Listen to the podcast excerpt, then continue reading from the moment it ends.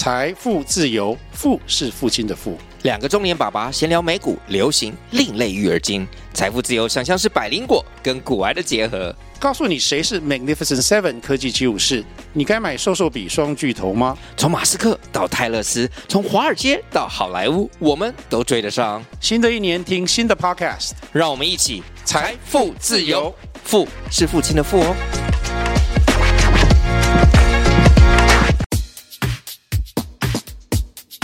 买房子是人生的重要功课，让田大权陪你好好练练功。欢迎收听田大权的甜言蜜语练功房。二零二三年的房产市场呢，算是非常不平静的一年。除了有一连串的打房政策之外呢，整个的建筑业本身呢，也是发生了很多的问题，包括天坑啦、工地崩塌啦、施工的吊臂扎坏捷捷运车厢啦等等的这些意外事件不断。好像闹瘟疫一样，到底发生了什么事情呢？再加上银行紧缩银根，让很多的中小型建商的财务状况呢，更加的雪上加霜，也出现了建商倒闭以及烂尾楼的一些状况。建筑业似乎正面临着一场严峻的淘汰赛，这样的现象呢，在二零二四年可能会更加严重。那对消费者会造成什么样的影响呢？其实这是一个很严肃的课题。建筑业到底是不是靠景气吃饭的行业？当然有很多不同的看法。有人认为呢，你房地产业再大，你也大不过科技业。一个小小的纳米晶片呢，就可以联动全球经济的变化。这种天文数字的产值，动不动就是几兆几兆的影响。没错，但这些科技业的原料技术和制造呢，可以靠着进出口来平衡，甚至。透过全球化的布局生产，啊，它可以将成本做进一步的控制，而且灵活的控制。但房地产市场却不是这样。房地产的开发呢，最基本的原料就是土地。拜托，这可没有办法进口。但是台湾基本上呢，不是属于原料大国。从钢铁啦、铁矿砂、塑胶、铜、铝、木材等等等等。几乎九十趴以上的都得靠进口，这问题就麻烦了。一旦国际间的原物料市场的价格出现波动呢，台湾自然就会受到最大的影响。所以这两年的营造成本的波动呢，也直接影响到房地产市场开发成本的变化。因为很多人呢，都把建筑业视为火车头工业，因为认为它的兴衰呢，会联动上下游很多产业的变化。上至钢筋水泥啦，以及各式各样的建材啦，中至建筑师、地政士、估价师这些专业的服务服务业，啊，下至室内装潢啦、销售啦、房仲啦等等等等等等，上上下下各个产业，全国加起来大概超过几百万人的生计。房地产市场好呢，大家雨露均沾；房市不好呢，其实大家都过得很辛苦。那就拿营建成本来看。原料的价格其实有高有低，有涨有跌，但是呢，工资的问题却是另一个更大的麻烦。这几年工资的大幅上涨，这已经不是建筑业而已了。小到一个早餐店、自助餐店，随便一个什么样的呃服务业、零售业，大街小巷每个地方都在喊人工变贵，反映成本，所以价格要调涨。建筑业一样啊，盖房子的工人工资也在涨啊。那问题是涨就算了，甚至你还找不到工人，这才是个大麻烦。讲个基本常识，盖房子是有工序的，顺序的序哈。这个做完才能做下一个，对不对？就像你如果有室内装潢的经验，你大概就知道啊，你请设计师来啊，设计师找一些工班啊，做完水电、泥作、木作，然后最后才是油漆工，对不对？那一个称职的室内设计师呢，就是要把每个师傅、每个工人的工作和进场的时间要掌握好啊。譬如说呢，水电先进场要做个几天，呃，做好了之后再让泥做的师傅进来，好，那做个几天之后呢，再请木工的师傅进来。但当中间还有很多了哈，那中间万一哪一个环节没有接上啊，这就很伤脑筋。原本的油漆师傅呢，排好的时间。结果因为前面的泥作师傅呢来不及，或是排不出来，这一拖下去，这后面工序就全乱了。前面一个拖了，后面一个，那如果真的只是拖时间呢，那倒也罢了。但中间拉长了时间哦，我之前排好的工作，把人家的时间给浪费了，你工资给还是不给啊？嗯，哎，这也没有说对不起啊，我今天进场，我今天这个工具都带来，就发现哎，对不起，今天不能做，那怎么样？人家就回家睡大头觉，那那那你今天工资到底给还是不给呢？也没有说像计程车一样哦，我没关系，我这家不做，我今天没办法做，我马上就到另外一家，人家也排的别的工序在那边，所以这个问题就麻烦喽。呃，这个加一点这个拖的费用，那个再加一点费用，所以原本抓好的预算可能就一下子就爆了啊。这只是用室内装潢做比喻哦，小小一个工程可能就有这么大的差别。那你说盖房子呢？一个稍微像样的建案，可能同时有上百个工人在施工，这中间的工程管理啊，如果中间卡住了，或者是拖到了，或者是原物料什么样的任何这种状况。这个成本所增加出来的这个这个比例是非常非常恐怖的，所以为什么其实说你说你要盖房子简单吗？说简单也简单啊，不就钢筋水泥吗？问题是那个管理才是学问。为什么人家说是日系施工比较好？因为人家日系的那个确实啊，那管理制度各方面是非常细腻的。当然也不是说我们国内的营造厂不好，这几年也相当长足的进步了哈。我们也不能说说啊，一定都是外来货比较好。那确实，台湾这几年确实营造工程的这个水准是真的是有拉上来了啊。那有人会说，其实你营建成本也不过就占房价的十几几十个趴了，没有到几十了，了不起个二十三十啊，那看你房价多少嘛，对不对？啊，这跟建商的获利啊根本不成比例。对了，这是用数学来思考，但你去缺完全缺乏了一个实物的理解啊。二零二三年全台湾都出现了天坑的案例啊，当然严格说来，它每个都是个案哈，而且每个个每个天坑发生的原因都不尽相同啊。新竹某个工地的天坑和台北某个工地旁边的天坑基本上没什么关系，是的。但在你的印象里，你有听过这么多的天坑案例在同一个时间到处发生吗？这又不是地震啊，那是老天爷说了算的事。但是这人为的事情，你有听过同一年之间崩了那么多个天坑吗？这些天坑啊，有些呢是因为工地的施工导致周边道路的塌陷，这个当然可以从营造厂的工地施工的作业去找去找问题。好，也许有些脉络。但有些天坑呢，却是发生在大马路上，这就跟什么建商施工没关了哈，这真的是因为公共工程的施工品质的问题。这种路基掏空的状况啊，什么自来水管线啦、道路路基工程啦，各种问题不一而足。这笔账，请问要算谁的？你还怪建商吗？大马路的施工，大马路的天坑，你怪谁呢？这种问题啊，台湾一天到晚都在发生啊。随便哪个城市，你就是会常常看到。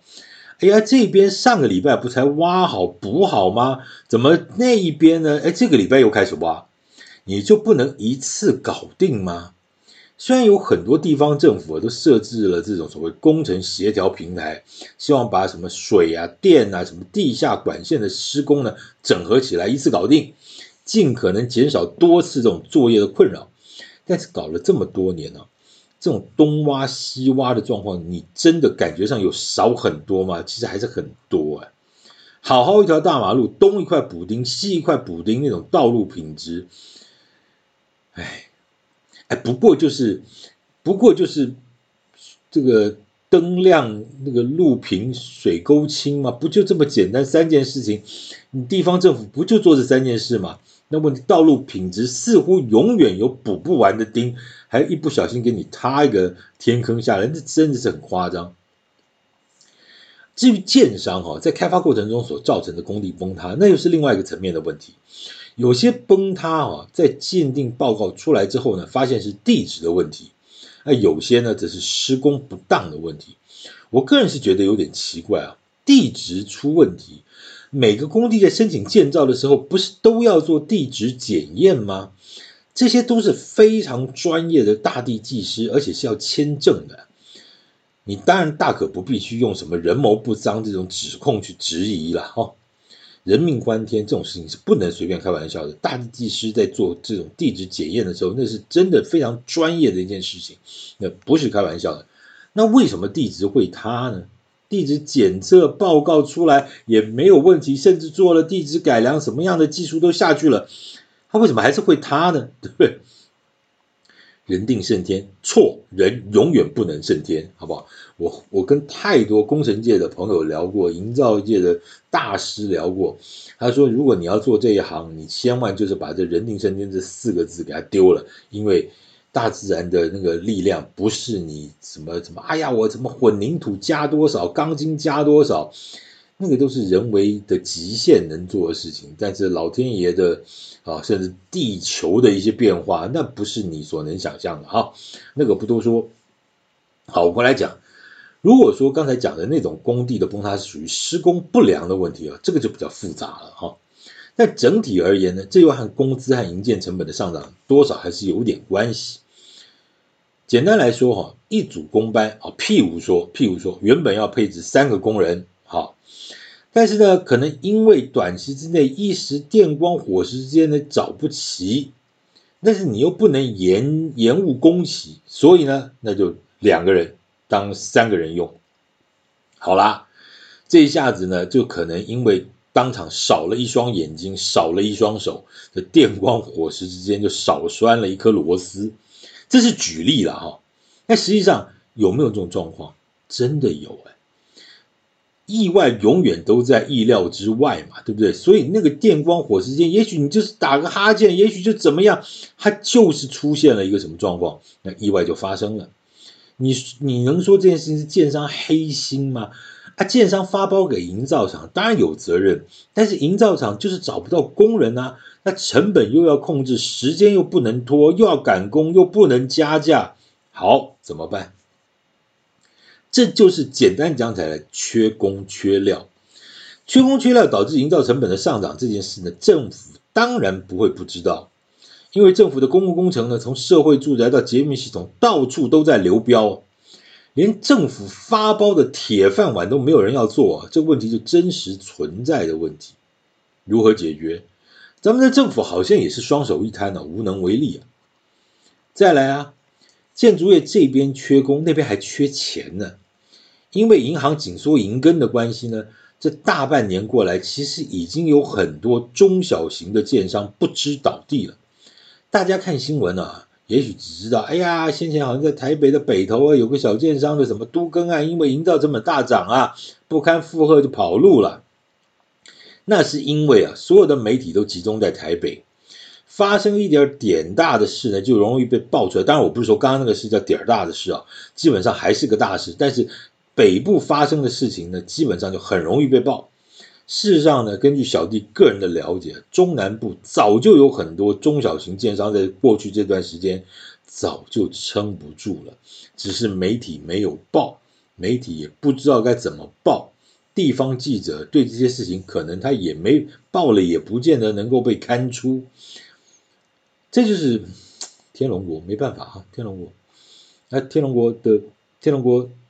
你报报点重要新闻就算了，还一天到晚报路况、报打架，我真的受不了，我真受不了了。难怪电视台现在新闻根本没有人要看，你能不能报点国家大事，不要再报路况了？哎呦，真的受不了。好的，拉回来。刚讲哈，其实很多中小型建商，甚至中南部的一些建商，其实在过去这段时间早就撑不住了啊。那为什么会有这种状况？除了央行之前有一纸所谓十八个月开工的这个规定之外，银行也在紧缩建商的融资条件，那规定建商的土地融资呢，只能贷五成，其中一成呢还要等到开动工之后呢才能核拨，表示呢建商去买块地，前面就得准拿出六成的自有资金出来，这杠杆很硬啊，但就让很多财务不是很稳的建商呢当场打包。举例来说啊，你说一笔土地如果夯不啷算下五个亿。银行前面呢只能贷四成，也就是两亿，那建商的自有资金就先拿三个亿出来压在那边，那，等到动工之后呢，建商呢再拨啊这个五千万进来，哎，这就这表示说你买块地的五个亿，你自有资金至少三个亿了，那了不起就是说贷两亿五了哈，哎，这就很硬了啊，好。你开始请建造，开始销售，万一销售又不好，政府会打个房，啊，建商的资金的回收又不顺，再加上呢，营报营造的发包呢，哎呦，这个又没人做，哈，或者成本又垫高了，又不好转了啊，转不动，这个三转五转之间，一个转不过去啊，就当场下课啊。当然，其实也有人说了，就说如果利用这个机会淘汰一些财务体质不好的建商呢，也不尽然是件坏事。这个我当然也同意了哈。单纯靠这种景气来赚钱的这种建商呢，其实早些脱离市场也不是坏事。资深一点的朋友应该还记得以前有些什么做凤梨罐头的也在搞房地产哈。说实在，那个实在我非常有意见的哈。一旦这些不是正统的建筑业出来的，开始插花玩房地产，我就在知道房地产这个产业差不多，呃，其实就是擦鞋童理论了，就是你什么人，什么这个三山五岳的英雄好汉都来搞房地产，就代表这房地产快要完蛋了啊！向来过去的经验都是如此，啊，现在倒还好，因为几场淘汰赛下去之后呢，其实说实在，体质。呃，慢慢健全的建商还是不不少，但是当然，你刚我刚刚讲的那些中小型建商，也许他一个案子两个案子稍微周转不灵，其实确实打包的也不少。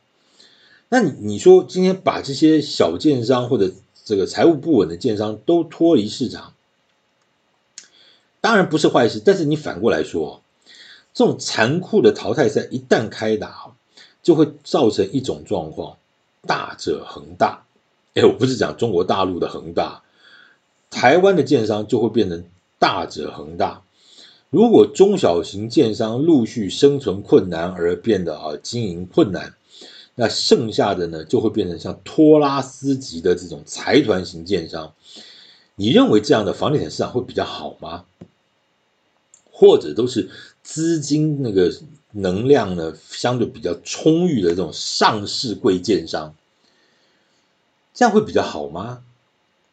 原本原本应该是一个百花齐放的房地产市场，结果却变成少数财团型建商所掌握的市场。你认为消费者的权益真的会比较好吗？你怎么跟这种财大气粗的大建商去去怎么样抗衡呢？而且，其实像这些建筑业大到那种财团型，它盖房子就已经像生产线一样。它的品质不见得会比一些呃细心耐心这个慢慢雕产品的那种中小型建商要好啊，因为它是量产啊，啊量产的细腻度肯定不是很比较好，但是问题它资金雄厚，所以你不认为这个市场还还是应该有一个常态分布吗？但是我一直在问，我也问了很多年，但似乎也没有人给我在乎，也没有人能给我答案。那我请问你觉得呢？但在可见的未来啊，政府或央行啊，对于建筑业这种信用管制似乎也没有什么放手的现象。就算政党轮替吧，那我大概也没有人敢动这种所谓居住正义的这种帝王条款大帽子啊。所以建筑业这场残酷的淘汰赛呢，看来还是会持续下去。这不是我唱衰了啊。但我个人认为，二零二四呢，这种残酷的淘汰赛发生的机会，可能还是会持续不断。那有人认为啊，建商倒了，房价就会下跌，是吗？如果某个建商真的像倒闭了、跑路了，他留下来那栋烂尾楼，就算变成法拍屋，价格打了个七折八折，你敢买吗？啊，如果说真的是打了个五折，你敢买吗？你买下来，先告诉你哦，以后没有保固，没有售后服务，房子有任何问题，你家的事。你觉得买房子这种事情，这种状况，你 OK 吗？大家也许啊，房价就会下跌，房价就会下，你没有人买就不会成交，怎么个跌法？它顶多就是烂尾在那边当废墟，它怎么个涨或跌呢？所以大家也许想的事情太简单了哈。建筑业的经营确实现在面临到一个相对过去的没有经历过的一个状况，成本的问题、市场的问题、法令政策的问题，啊，银行贷款融资的问题，这些都是在考验着现在的这些建筑业的经营的态度和经营的方针，再加上接下来有所谓的呃这个碳税、碳碳权、碳交易的这回事。哎，建筑业要到哪里去买碳权呢？对不对？营造业这些成本都会上来。如果我成本增加，我房价又不能动，又要居住正义，你要我怎么办？所以这些事情一直都在考验的建筑业。但，我觉得这种考验经过了这些一层一层的测验、测的提升啊，甚至精进啊，我觉得建筑业的体质或者专业度、经营的理念、态度各方面应该会更加的成熟。再加上很多所谓的建筑业进入了世代交替啊，所谓第一代的企业家慢慢都已经慢慢移转给所谓现在的大概四十来岁的第二代。那我觉得这一群呢，优秀在也许在国外受过好的教育啊，然后呢，有了新的观念啊的一些呃中青代的建筑业的第二代呢，慢慢也都浮上台面。我认为这对长远的建筑业的发展来说，应该是在新的观念、新的做法、新的经营态度的情况下，应该是有有不错的一个发展了哈。好，二零二三年的建筑业很辛苦，那二零二四年会不会比较好？那刚刚讲又会有淘汰赛。那当然，其实路是人走出来的哈。我相信，其实经过了试验之后，其实试炼之后，其实整个产业能够成长，都还是重点了哈。我用了四集的篇幅哦，一系列的分享我对二零二三年房市的整体的看法和心得。当然，其中还有一些题目没有办法讲到，那这些呢就留到后面呢慢慢聊。眼看着呢，今年就要过完了。呃，田大权的甜言蜜语练功房呢，啊，也在这边突破一百多集了，一百集以上了。那在这儿先祝大家圣诞快乐，新年快乐。接下来我们再来二零二四年之前呢，我们就继续来看看接接下来房地产市场的变化。感谢今天收听，请继续关注田大权的甜言蜜语练功房，谢谢。